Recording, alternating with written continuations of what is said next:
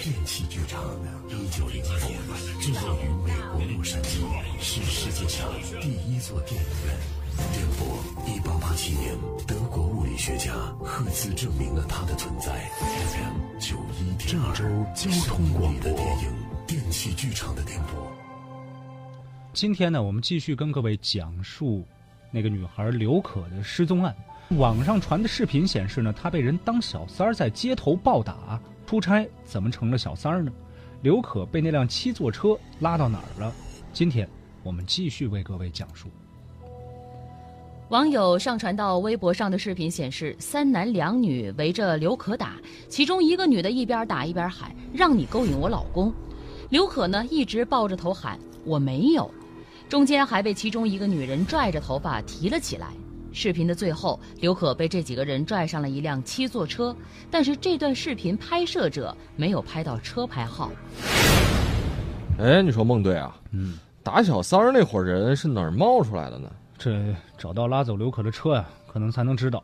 看来只能采用笨办法了，咱们还是去西园那边看监控吧，看有没有人拍到那台七座车的车牌号。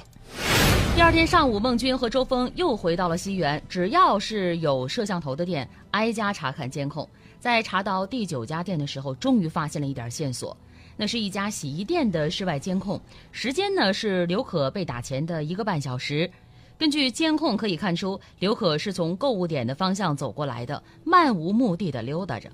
这个时候，一个男人拦住他，和他说了一会儿话，刘可就跟着他走了。周峰看了一会儿，惊呼：“哎哎！”哎，我说孟哥，嗯，这不就是那天拦着我让我拍电影的那个星探吗？你还有他名片吗？有啊，我还没来得及扔呢。哎，那赶紧打给他，就说你想去面试。咦，好吧，啊，也就是我长得帅，要不然都不好当卧底了。哎呀，你你这张脸还是有点价值了哈。周峰照着名片打了过去。呃，喂，你好啊，啊，我是那天在西园桥这边，你给我了一张名片，说让我面试一下男二号。哦，是是是你啊。啊，我我记得记得记得，长得特别帅那个是吧？哎，欢迎你来面试啊！呃，这样，这个挂了电话之后呢，我把地址发给你，呃，你现在就可以过来了。两分钟之后，周峰收到了一条短信，面试的地点是六里桥的一个小区。开车过去之后，孟军就在楼下把他带 GPS 的手表给他带上了。哎，周峰啊，有麻烦就把这个指针的按钮往下按，我就过去救你。孟哥，啊我要真招呼你，你麻利点啊，别让哥们儿上去下不来了啊！放心。周峰进了小区，上了楼。所谓的剧组就是一三居室，三居室呢分别改成了总监室、财务室和导演室。周峰填表之后，也就等着进导演室面试了。排在他之前呢还有三个姑娘，每个姑娘大约是面试了半个小时。其他人等待的时候呢，工作人员让大家看看杂志。杂志呢，就是这家公司编辑的，里面内容都是公司的艺人如何获得拍摄的机会，如何登上更大的舞台。周峰进导演室面试不到十分钟，导演就说可以了。可以了。啊啊！恭喜你啊，你已经通过面试了。哦哦，就就这么简单就通过面试了？你这个人嘛，条件优秀。呃，接下来要给你拍一拍定妆照，但是得先交八千块钱。八千呀！公司签约是不收费的，这个钱就是用来制作照片的。哦哦哦！交了钱之后，工作人员带着周峰下电梯，从地下停车场出去，上了一辆七座的车，直奔郊区。这完美的避开了等在门口的孟军。三个小时之后，孟军才发现给周峰带的这个 GPS 手表定位到了白云市西郊。两天过去了。周峰一直没有按求救键，孟军有点着急，正想着是不是直接去救他。结果这个时候，周峰来了电话：“孟哥，孟哥，哎，快点来接我呀，我快不行了。”“哦，你等着啊，马上到。”孟军看了一眼定位，周峰在已经出了村的高速边上站着呢，赶紧开车过去。两个小时之后，孟军接到了周峰。呃，怎么样，周峰？没挨打吧？我能挨打吗？哎呦，我天哪，就是快饿死了，赶紧带我吃点东西吧。行行行，你想想吃想吃什么？哎呀，有肉就成，赶紧的，我快饿的不行了。就近找了一家火锅店，两个人边吃边聊。孟哥，嗯，这帮孙子真不是人，嘿，把我们关在农村，每天就给吃点白面片然后炒白菜，就中午一顿饭，早晚饭都没有。哎呀，这太混蛋了！这帮人就住那破屋啊，也就十多平吧，四张上下铺，除了床就剩侧身走的过道了，那衣服、袜子、鞋都塞在床底下，那个味儿啊！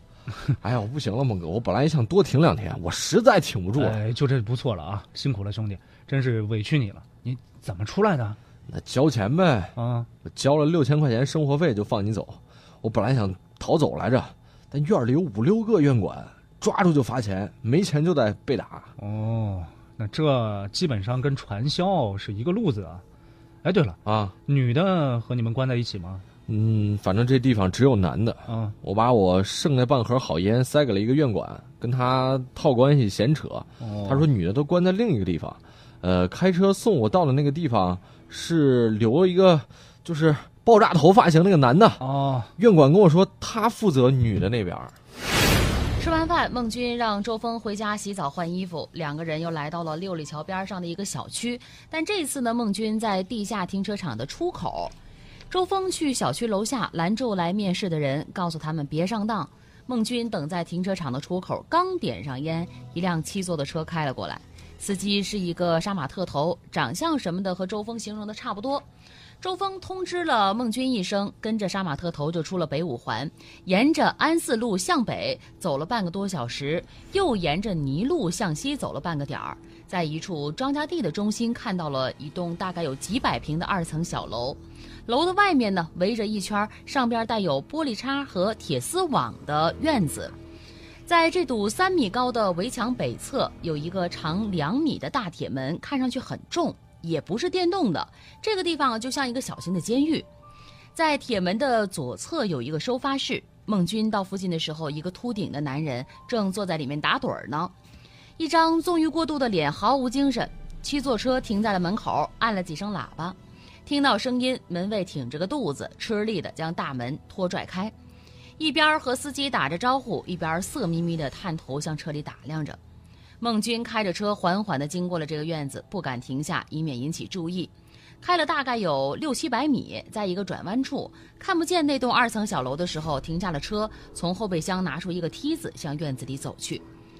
在这个隐蔽的墙角，孟军架上了梯子，往上攀墙探头看，院子里有三十多个女人在散步放风，几个拿着铁棍的男人站在楼前聊着天儿，偶尔监视性的看看院子里的女人。孟军想了想，回车里拿出一个迷你的蓝牙耳机。连在备用手机上，给自己打了一个电话，然后接通，跑回了墙边儿。趁着一个姑娘走进他所在的墙角，孟军发出了一点声音，吸引她的注意。他抬头看见孟军，吓了一跳。孟军对他比了一个虚的手势，将隐形耳机示意他戴上。姑娘看了那边看守的几个男人没在意，弯腰捡起耳机戴在右耳上，并用头发盖住。孟军拿起了手机，哎，你听我说，我是来帮你的，你能不能告诉我这里面什么情况？我跟你说，你快快报警！他们他们关着我们，还强迫我们去卖淫。哦，明白了，明白了，我马上报警啊！又聊了几句，孟军大概知道了情况，挂断电话，回到车里，立刻给刑侦大队长进行了汇报，说明事态的严重性。当天晚上，警方就把假的剧组连带这个监视场所一网打尽。刘可和其他被解救的女孩一样，录完笔录就被放出来了。杜超站在他面前时，刘可泣不成声。杜超，对不起，我我我不应该跟着去面试，不怪你，不怪你，回来就好。都怪我。你安全出来就好了，先不说了，我带你回家。警方经过调查发现，刘可被当小三儿打的那件事呢是假剧组的人演的。这些人啊，在面试到刘可这样的姑娘的时候，外地来旅游，本地没亲戚，对白云市又不熟，长得还不错，还不当场就跟走的，往往会上演一出打小三儿的好戏，趁乱将姑娘掳走。路人由于不愿意掺和别人家的私事儿，大家都不会管的。周峰听了这事儿特来气，哎，就算是真小三儿，也不能说打就打呀。是做错了，那也有人权呀。哎，是啊，这不管是真是假，这个女孩在大街上被人群殴、被拽上车，那都不应该坐视不管啊。只是发个微博，真实情况到底什么样，其实发微博的人也不知道。哎呀，孟哥啊，你说说这帮女孩儿也太好骗了吧？哪儿那么容易就拍戏当明星了？嗨，希望一夜成名呗，所以才入了人家的局。总有一些漂亮的女孩想成名，总有一些人利用这些点做些可怕的事情。想当明星的朋友，如何判断星探和影视公司是否正规呢？需要注意几点。首先，在工商网站上查询影视公司是否为合法注册的公司。另外，星探没有出示正规的星探证和你要联系方式，基本上可以判断为骗子。真的星探只能留下自己的星探号，并且让你直接联系公司。另外，星探不能与你有身体接触。对于非院校的毕业、无任何表演经验的从业者，自身条件没有那么好的。对你大肆追捧的这些，基本上可以断定为假的星探；还有不认真审核登记身份证、毕业证等个人资料的；另外，在没有任何演艺收入前开始收费的。想当明星没有错，但是踏入演艺行业之前，擦亮眼睛，这个是很重要的事情。电器剧场的电波直播每周一到周五十三点，回听往期节目可以下载蜻蜓 FM 客户端，搜索法则。